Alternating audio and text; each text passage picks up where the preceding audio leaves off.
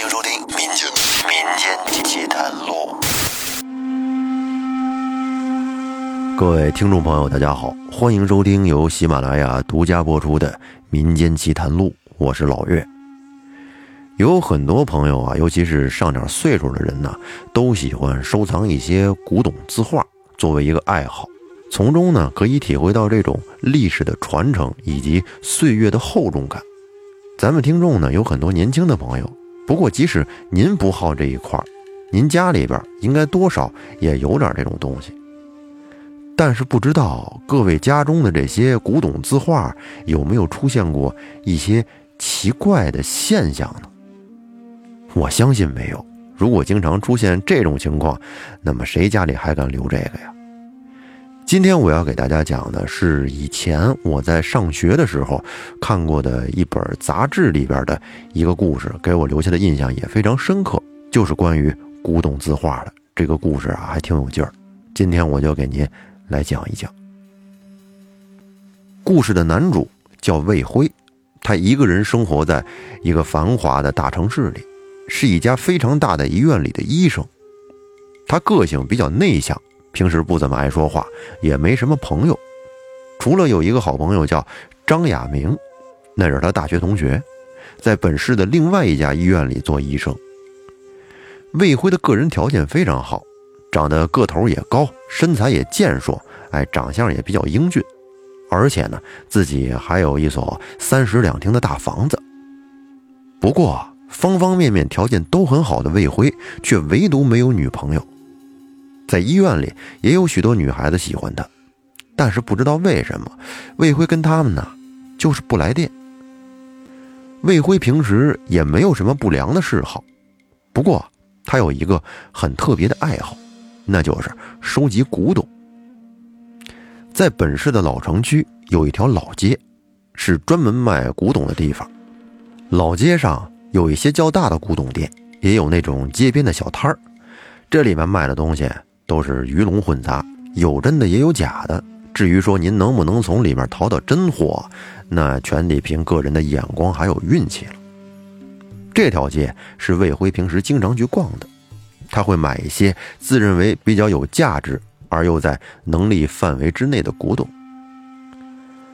在一个星期日的下午，魏辉跟往常一样，又来到了古董街闲逛，逛了半天也没有看上眼的东西。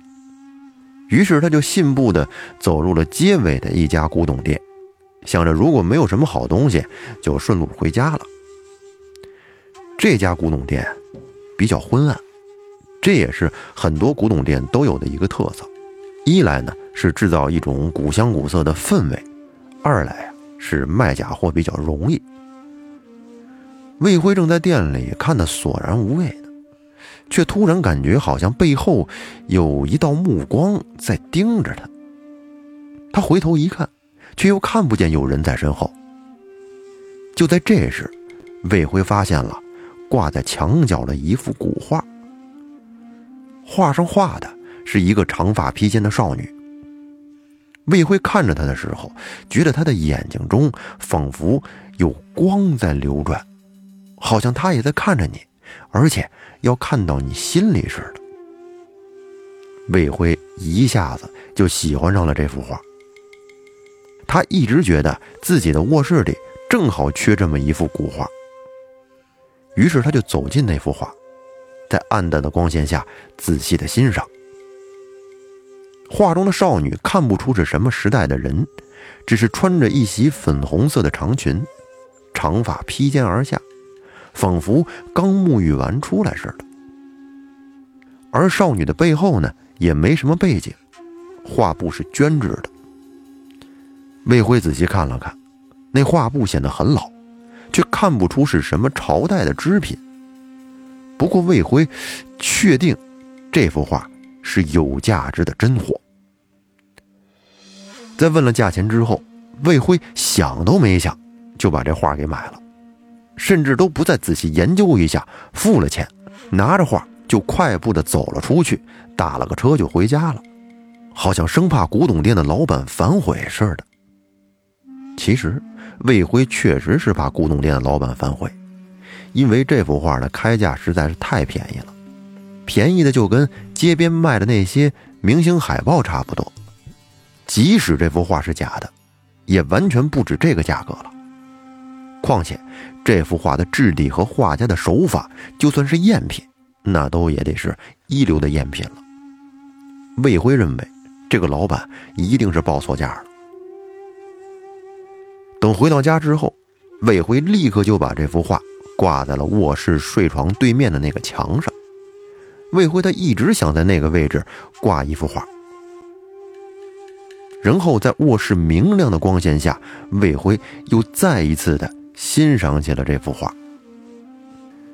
只见白色的绢制画布已经有些发黄了，但是是很淡的那种黄，对整幅画的效果没有什么影响。不过他仍然看不出画布的织法，这种织法是在魏辉对古董的研究范围之外的。而画上少女的神情极为逼真。无论魏辉站在什么位置看，都觉得好像这个画上的少女也在看着他似的。那眼光里流露出极度的温柔，还有诱惑，就跟情人看着你似的那种感觉。而画上的少女也是极度的漂亮，嘴角带着浅浅的笑容，仿佛就不是人间的女子。其实魏辉一向对女孩子有点冷漠。但是呢，在画中少女这样的目光注视下，他心里也有了一种异样的感觉。他想，如果这画上的少女是真人的话，哎呀！此时魏辉心里荡漾起了一种以前从未有过的情欲。魏辉收起荡漾的心神，再仔细的欣赏这幅古画。忽然，他有了新的发现。原来这幅画并不是没有背景的，只是这个背景啊非常的淡，是用比画布颜色稍微深一点的颜料画成的白描，再加上画布由于时间久远而变成淡淡的黄色，所以说这背景就更加看不清了。魏辉又走到近前，仔细的看着画上的背景，不由得呆住了。画上的背景。是一群人，而且是一群男人，一群不同时代的男人。从这群男人的衣着和事物来看，魏辉一眼就看出这群男人中，一是最古老的，是隋唐时候的人，还有宋朝、元朝、明朝、清朝的人。而最怪的是有三个人，一个穿着长袍马褂，金丝眼镜。很显然是民国时候的服饰。还有一个人是一身中山装，上衣口袋里还插着一支笔。这种服饰也是显而易见的，是民国时候到解放初期进步人士的穿着。而第三个人更奇怪了，他穿着一身军绿色的军装，戴着军帽，腰扎着宽皮带。但是军装上却没有肩章和帽徽。其实一看之下，大家都应该知道，这个人应该是二十世纪六七十年代的人。那么这么说，这幅画应该是在这个时间之后画的了。魏辉对此并不是很失望，因为他只花了那么一点点钱就把这幅画得到了，甭管什么时候呢，也是捡了大便宜了。不过他心里啊，却很疑惑，到底是哪个画家有如此的神笔，而又为什么要画这幅古怪的画呢？这画布又是怎么造出来的？让人看不出织法，却又能让才几十年的东西看上去像千年的古物一般。这人一定是造假中的极品高手了。可是价格为什么又卖这么便宜呢？魏辉边想，边数了数画上的男人，一共是二十一个人。魏辉带着疑问，细细的看着画，却忽然一下子呆住了。画中那少女原本嘴角浅浅的笑容，这时竟然变得诡异神秘起来，仿佛是看透了魏辉的心事一样。魏辉不知呆了多久，才回过神来，再看少女，仍旧是之前那样淡淡的笑容。第二天早上，魏辉一觉醒来，就向画上的少女望去。少女仍带着浅浅的笑容，眼光里流露出极度的温柔和诱惑。魏辉拍了拍自己的头，昨天晚上他做了一个梦。哎呀，这个梦啊，实在是太荒唐了。估计啊，肯定是昨天看画的时候想多了。那么他到底做了个什么样的梦呢？原来魏辉昨天晚上他就梦见了画上的那个少女，而少女在他梦中是那么的柔情似水，充满着对男人的无尽诱惑。于是魏辉在梦中。禁不住少女的诱惑，不能抑制的就拜倒在了少女的粉红色长裙之下。甚至在魏辉早上醒来的时候，还能想起昨天晚上梦中少女那美妙的身材以及所带来的快感，那如凝脂般的皮肤在手下的滑腻感，似乎空气中还流动着少女身上的幽香。此后一连好多天，魏辉都在梦中。梦见了这个少女的无尽柔情。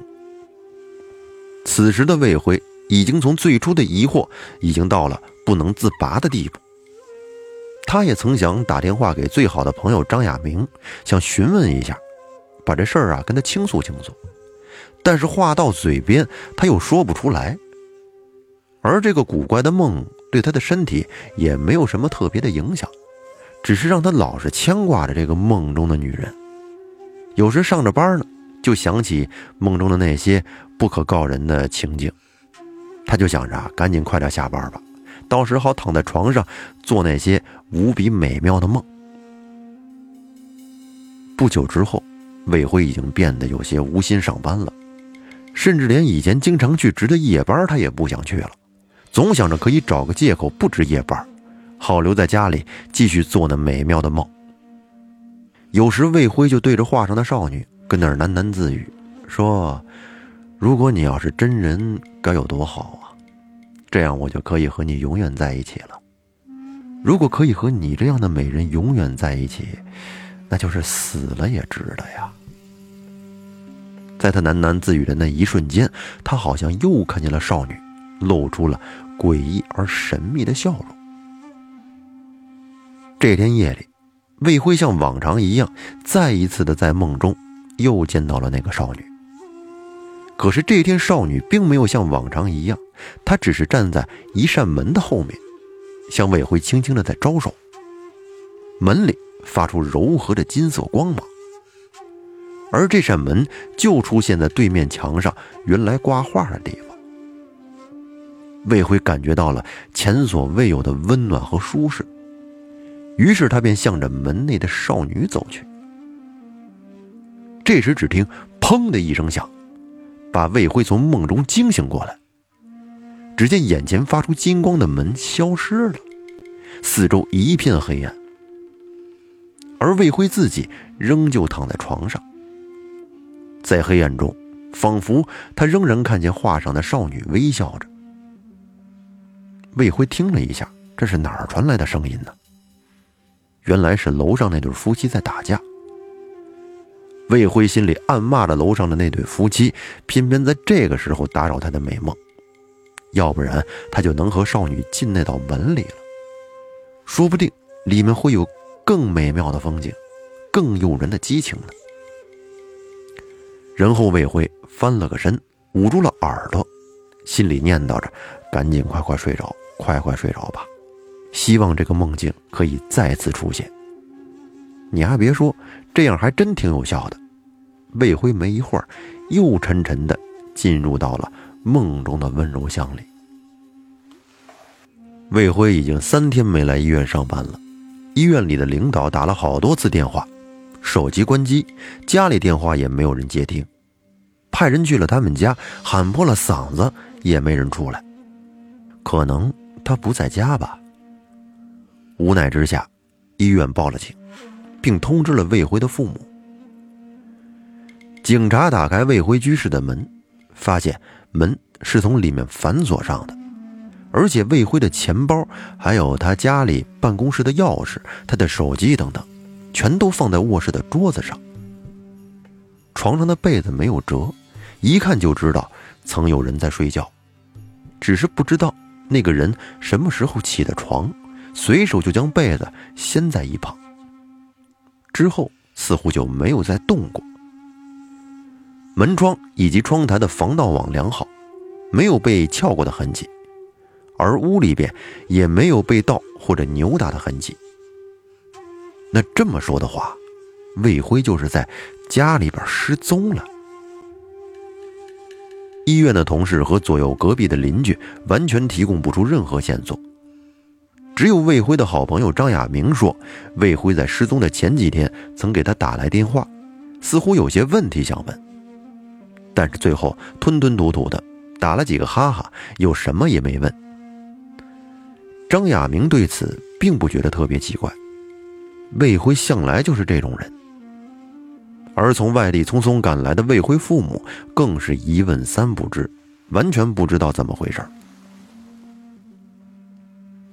也有人曾留意过魏辉收藏的古董，但是也没有什么发现。那幅古画依旧挂在那面墙上，画上的少女依然是淡淡的笑着。用极度温柔和诱惑的眼光看着每个人。魏辉的失踪已经成了悬案，警方没有任何结果或者说法。魏辉的父母在极度的悲伤之下，要返回自己居住的城市了。于是他把魏辉的居室钥匙交给了张亚明，让他帮忙照看一下，万一哪天魏辉说不定回来了呢？张亚明于是经常去魏辉的屋子里看一看，虽然这里离他住的地方很远，但那也是义不容辞的事情。后来来来去去半年过去了，魏辉没有回来，警方也没有更进一步的消息和进展。有一天晚上，张亚明跟朋友从酒吧里喝完了酒，稍微有点醉意的走出来，已经是大深夜了。这要是等张亚明回到住的地方，那都不用睡觉了。幸好他喝酒的这个酒吧离魏辉住的地方很近，于是张亚明就打算去魏辉那睡一夜。明天早上起来之后，正好呢再帮魏辉整理一下屋子。在魏辉的房子里，张亚明洗完澡，躺到了他的床上，一抬眼，正好就看见了那幅古画。画上的少女正微笑着，眼光中流露出极度的温柔和诱惑。张亚明边看边想：这画上的少女可真不错，如果要是能跟这样的女人一起，哎呀，多好啊！他是一边心里想着，一边随手关了床头灯。微醉的他很快就睡着了。等第二天早上醒来之后。张亚明舒服极了，他还在想着那个昨天晚上自己做的非常下流的梦，他居然在梦中和那画上的少女做了不可描述的事情。张亚明从床上跳起来，打开窗帘，在阳光下仔细地看着这幅极尽诱惑的画。在明亮的光线下，张亚明就发现这画中奇怪的背景，那群古古怪怪的男人。这个背景和画中的少女是多么的不相称呢？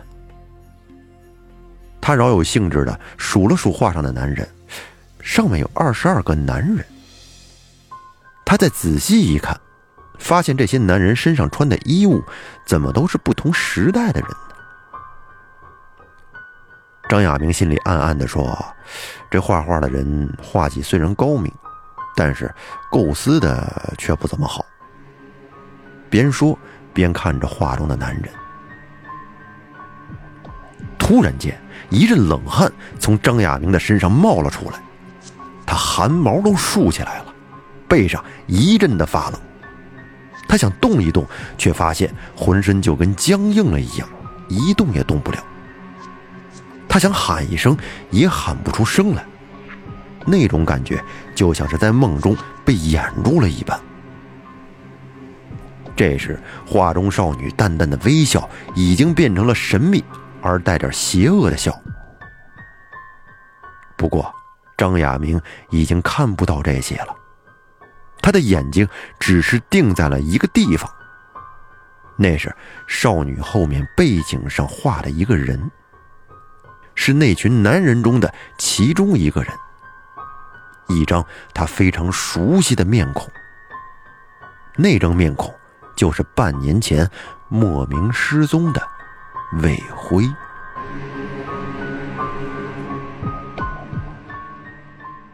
好，朋友们，这个故事说到这儿呢，就结束了。